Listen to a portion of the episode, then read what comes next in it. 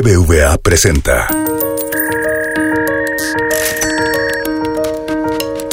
Peras y manzanas con Valeria Moy.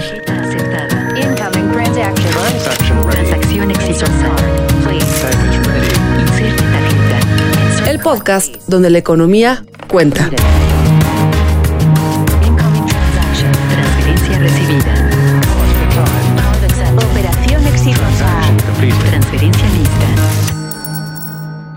Hola, hola, bienvenidos a Peras y Manzanas. Y miren, la verdad es que yo quería hoy hablar del paquete contra la inflación y la carestía, así como nos lo presentó hoy en la mañana el presidente López Obrador, pero creo que con nuestro invitado mejor tenemos que hablar de la Champions y creo que tenemos que hablar del Real Madrid, ¿o no, Carlos? Eso, eso lo primero, vale, es espectacular, emocionante. Espectacular. Perdiendo 2-0 en el minuto 90, alcanzar y remontar, habla de una fortaleza mental eh, que pocos equipos tienen. Espectacular, oye, pero qué estrés nos hacen pasar a los aficionados. Sí, me O sea, quitaron a mí años me de vida, ¿no? Exacto, a mí me gustaría tener algo mucho más tranquilo y donde uno pueda ver el fútbol y relajarse en lugar de ver el fútbol y sufrir. Yo igual, la verdad es que sí, por poco y tengo que ir al cardiólogo, pero al final el resultado fue bueno.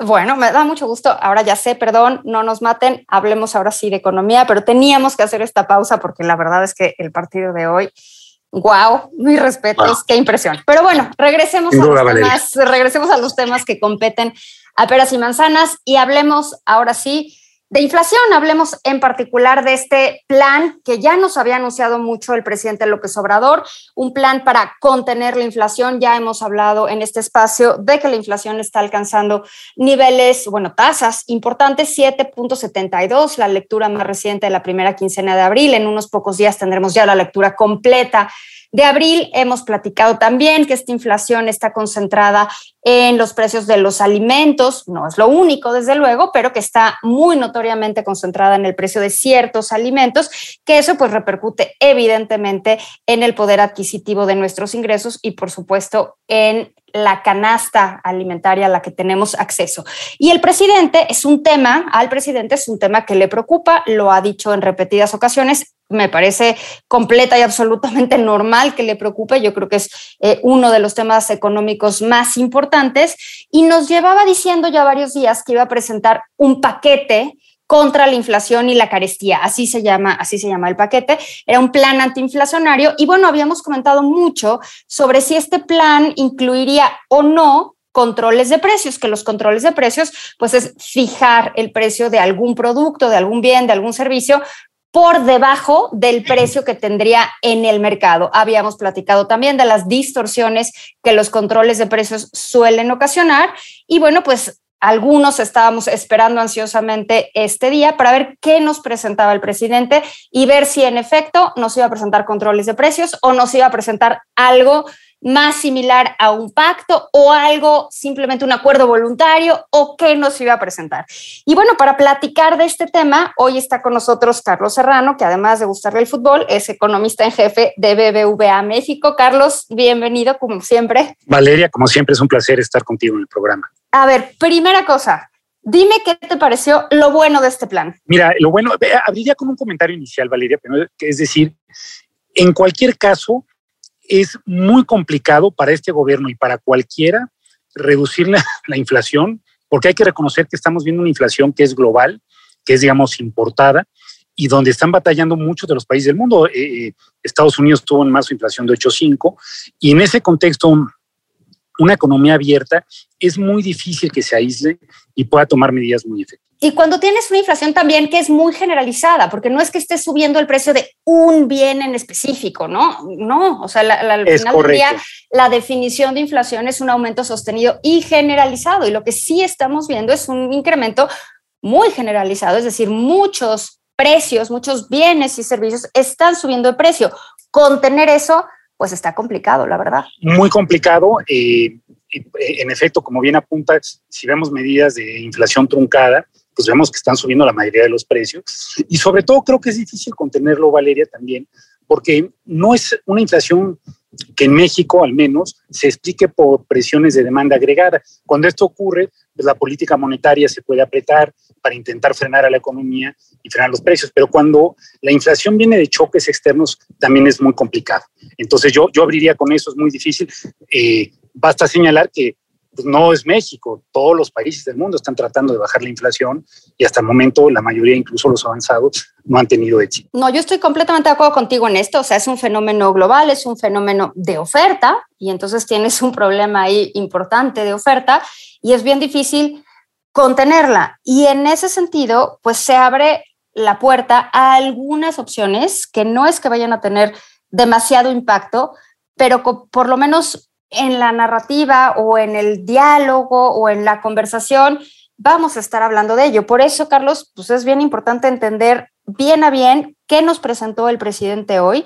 Sé que algunos detalles todavía no están muy claros, entonces es una reacción un poquito de bote pronto, sin robarle el título a nuestros compañeros del podcast político, pero es un poco una reacción de bote pronto porque todavía nos faltan algunos detalles en particular del tema arancelario. Pero bueno, Carlos, no te robo a ti el tema. Cuéntanos cómo viste lo anunciado hoy.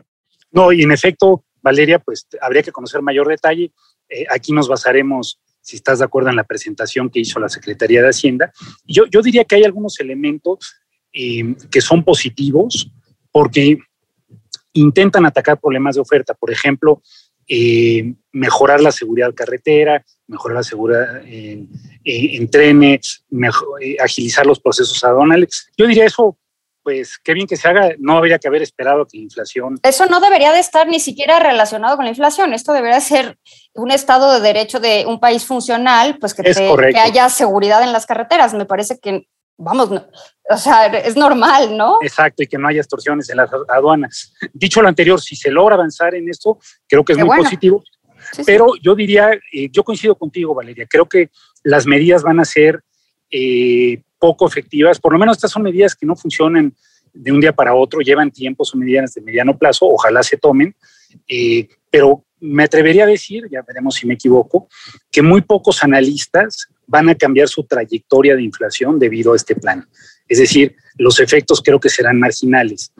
Dicho lo anterior, todas estas medidas de oferta son bienvenidas. El bajar los aranceles, como bien dices, hay que conocer los detalles, pero creo que puede ser una medida buena también en estas circunstancias. Eh, repartir fertilizantes, también todas estas medidas de oferta me parece que son adecuadas. Hay otras que tengo algunas dudas eh, más importantes. Una es eh, lo que se mencionó, que una de las estrategias para combatir la inflación ha sido el contener los precios de las gasolinas. Y eso en efecto, eh, pues ha contenido algo, pero yo creo que es una política, primero que es profundamente regresiva, eh, eliminar el IEPS y luego encima, si se necesita poner un subsidio, pues tiene mayor incidencia en las personas de mayores ingresos.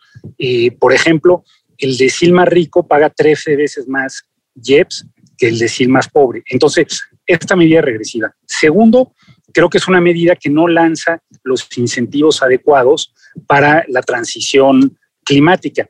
En otros países avanzados, por ejemplo en Estados Unidos, y hay varios estudios académicos al respecto, cuando suben el precio de las gasolinas, eh, las personas tienden a comprar menos camionetas de ocho cilindros y más autos híbridos. Yo creo que estas señales serían adecuadas. Entonces, me parece que eh, eventualmente, y reconociendo la dificultad política de esto, habría que explicar a la población que esto es una medida eh, regresiva y que no hace mucho por los más pobres. Eh, entonces, ahora yo entiendo, entiendo, Carlos, perfectamente que es una medida regresiva.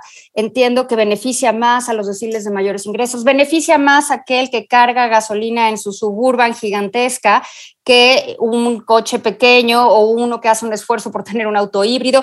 Todo eso lo entiendo muy bien. Sin embargo, sí hay un componente que no podemos obviar de contento o descontento social con el precio de las gasolinas. Y, en ese sentido, pues es bien importante entender ese juego económico político, ¿no crees? Sin duda alguna, y por eso reconozco que no es fácil, ¿no? Yo creo que la medida adecuada es no subsidiarla, pero reconozco que es muy complicado. En México y en el mundo vimos las protestas en Francia de chalecos amarillos, vimos protestas en Perú. de traileros en Perú, exactamente.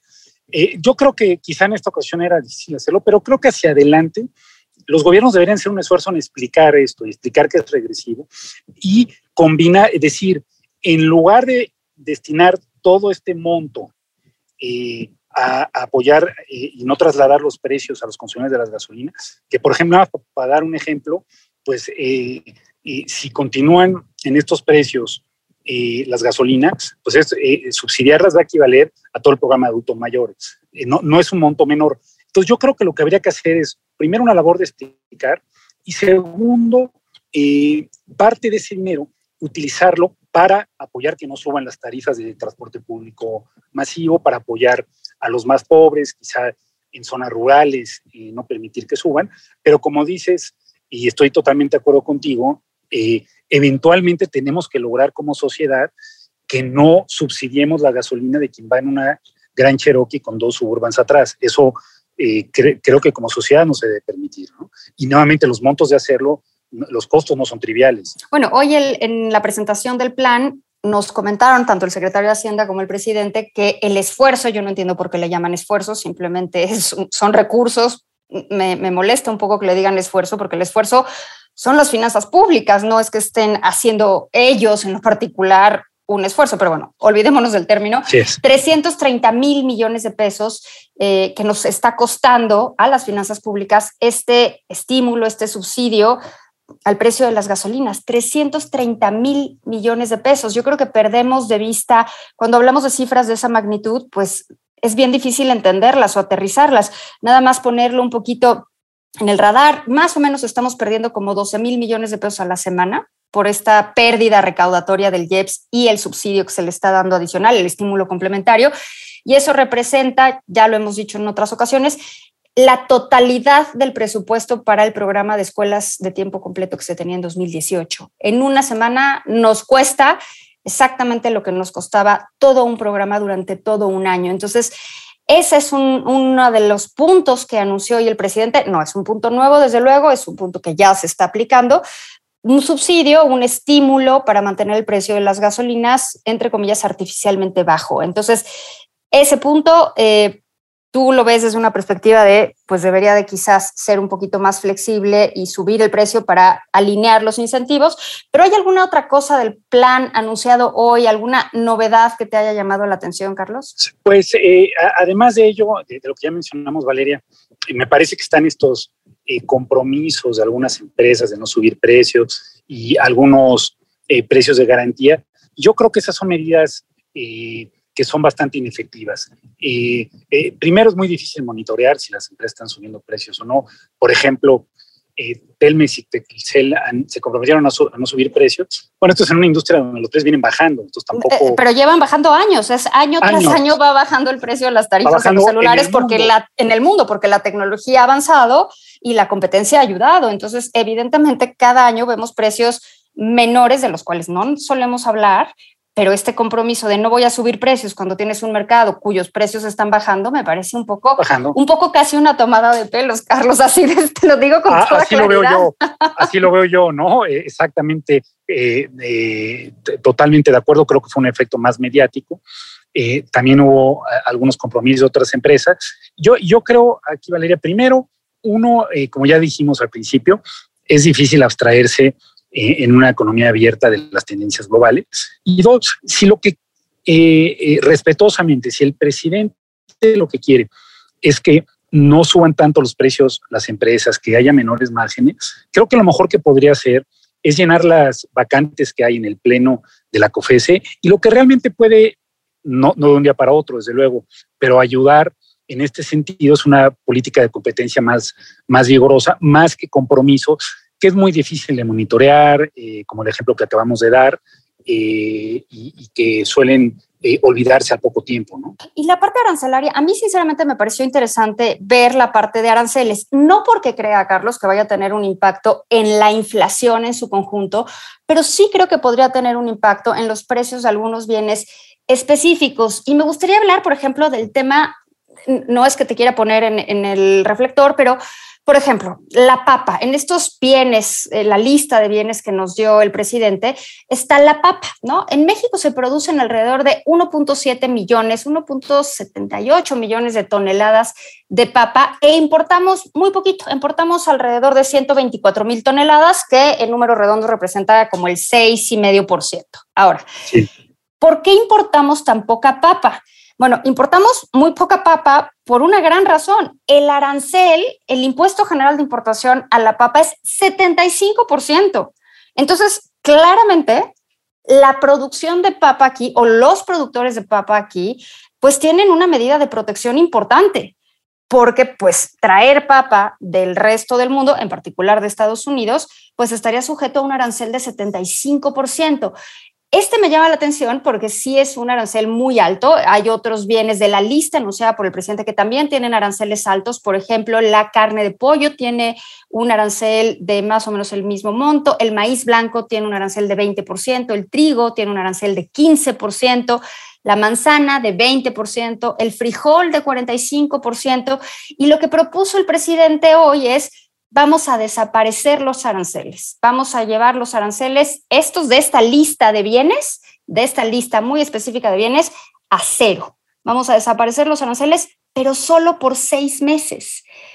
¿Qué opinas de esta medida arancelaria, de esta medida arancelaria temporalmente y qué impacto podría tener sobre los productores locales y sobre el precio de estos productos que están en la lista, más allá de cuáles sean, de verdad. O sea, básicamente estamos hablando de productos agrícolas, de productos de consumo. Hay algunas excepciones por ahí, como el atún, por ejemplo, pero básicamente estamos hablando de productos agrícolas que sí tienen un arancel y que el presidente lo que nos propuso hoy es que este arancel se va a ir a cero y nada más quisiera yo decirle al auditorio, no porque el presidente lo haya dicho hoy, ya quedó. O sea, esto sí se necesita hacer un anuncio formal y necesita publicarse en el diario oficial de la federación. Y yo creo que son acuerdos, Carlos, no sé si estarás de acuerdo, que no son para nada triviales, o sea, porque esto está establecido en acuerdos comerciales. Desde luego, es complejo, Valeria, pero yo creo que este episodio debería llevar al país a reflexionar acerca de esta política arancelaria en, alimentos, porque eh, claramente aquí tenemos unas medidas excesivamente proteccionistas y yo diría, aprovechemos, no lo hagamos de seis meses, eh, vayamos eliminándolos quizá para eh, dar tiempo a que los productores se preparen, anunciemos un periodo gradual, tres a cinco años, pero llevemos los aranceles a cero. Los aranceles van en contra de los consumidores, no necesariamente ayudan a los productores, hacen que haya más ineficiencia. Entonces yo creo que aquí nos debería llevar una revisión de que en realidad, y como bien señalas, pues la apertura comercial no ha llegado a todos, eh, a todo el espectro de productos, en particular al agropecuario, y eso tiene costos para eh, los, los, consumidores y tiene también costos en, en, términos de eficiencia, porque a un productor, como señalas en el caso de la papa, que le lo protegen con un arancel de 75%, no tiene incentivos a hacerte más eficiente. Y por eso en México tenemos muchos cultivos que no tienen la tecnología de punta, no tenemos, eh, eh, no utilizamos semilla genéticamente modificada, técnicas de riego avanzado. Pues ¿por qué? Porque si te protegen con un arancel del 75, pues ya estás... Eh, no necesitas pues hacerlo, estás protegido. Exacto, exactamente. Yo, yo coincido plenamente contigo. A mí me gustó verlo, pero me hubiera gustado ver un plan para eliminarlos de forma permanente. Y creo que se podría aprovechar. Hay otro tema ahí en, esto que presentó hoy el presidente que me parece pues bastante contradictorio y bastante extraño que esté en un plan antiinflacionario, que es el programa de precios de garantía. Eh, tenemos un capítulo específico de precios de garantía de hace un par de años que grabamos con Claudia Burto, pero nada más quisiera transmitir algo sobre este tema. Los precios de garantía para lo que están hechos o, para lo que se aplican es para darle a los productores un precio más alto del precio que tendrían sus productos en el mercado. Entonces, yo no entiendo por qué la idea de tener un precio de garantía cuando justo lo que queremos es bajar los precios y no meterle presiones al alza. Y yo tengo la misma duda que tú, Valeria. De hecho, me tengo la duda si en realidad se trata de un control de precios eh, sin utilizar el término, porque se había dicho que no se querían utilizar, porque como bien dices, eh, no tiene eh, mucho caso, ¿no? Si lo que quieres es bajar los precios. Ahora, yo también ahí diría, en productos, sobre todo estos productos agropecuarios que, se comercian en el mundo, que tienen un precio internacional, pues también estas medidas no van a ser efectivas. Eh, desde luego, como bien apuntas, un precio garantía no, pero si habláramos de un control de precios, pues ¿qué puede ocurrir? Que puede haber escenarios de escasez, porque si te pagan menos en México, pues vas a acabar exportando, que es lo que ha ocurrido con algunos productos, por ejemplo, el cemento. Entonces, yo creo que es eh, iluso tratar de luchar contra una tendencia de precios eh, globales y ya en esto tenemos mucha experiencia en México y en el mundo. Los controles de precios, si es que por ahí vamos, lo que traen son escasez. Creo que lo que sí se podría hacer, porque lo que sí tenemos que reconocer es que la inflación alimentaria, como bien dices, está afectando a las personas de menos ingreso, que son las que mayor porcentaje de, sus ingresos dedican a la alimentación, y hay que tratar de amortiguarles el golpe. Yo creo que sería mejor programas para distribuirles productos básicos a menor precio, incluso subsidios a las personas de los deciles menores, pero un programa eh, donde trate de controlar artificialmente un precio, primero va a ser poco efectivo y segundo, si es efectivo, también es regresivo, pues tampoco queremos subsidiar la comida de las personas con mayores ingresos, queremos focalizar. Entonces yo también, eh, reconociendo que hay partes positivas del programa, y que creo que estas también son elementos preocupantes. Ahora, la última pregunta. Afortunadamente parece ser que... Sí, claro. La última pregunta, Carlos. ¿Vas a cambiar tu expectativa de inflación con este plan? Yo no. Justo hoy estábamos revisando los modelos y no, no, por la, la, expectativa de inflación no la vamos a, cambiar.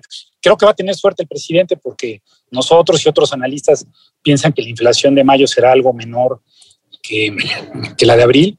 Se le puede atribuir esto, pero, pero eso ya estaba pronosticado. Yo, yo, yo no lo voy a cambiar y me atrevería es decir que cuando veamos la siguiente encuesta de Banamex no vamos a ver cambios sensibles como respuesta a este plan. Bueno, pues estaremos pendientes. Carlos, muchísimas gracias, como siempre. Ya, ahora sí te dejo libre para irte a festejar el triunfo de Real Madrid. me voy.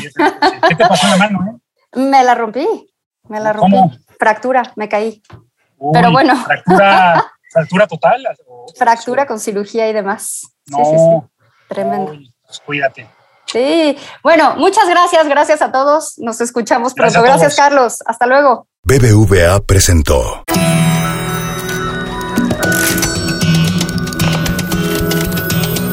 Peras y manzanas con Valeria Moy. Dirección y conducción del programa Valeria Moy.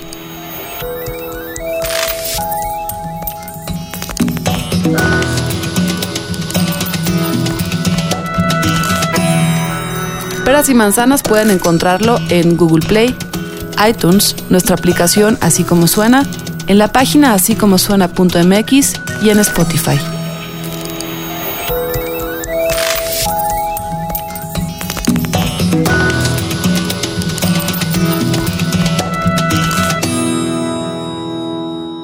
¿Te gustó Peras y Manzanas? Escucha todos nuestros demás podcasts. Puedes escuchar las historias que hacemos en Así como suena puedes reírte con Gis y Trino en La Chora Interminable. Búscanos en así como suena.mx, en Spotify, en iTunes y en Google Podcast.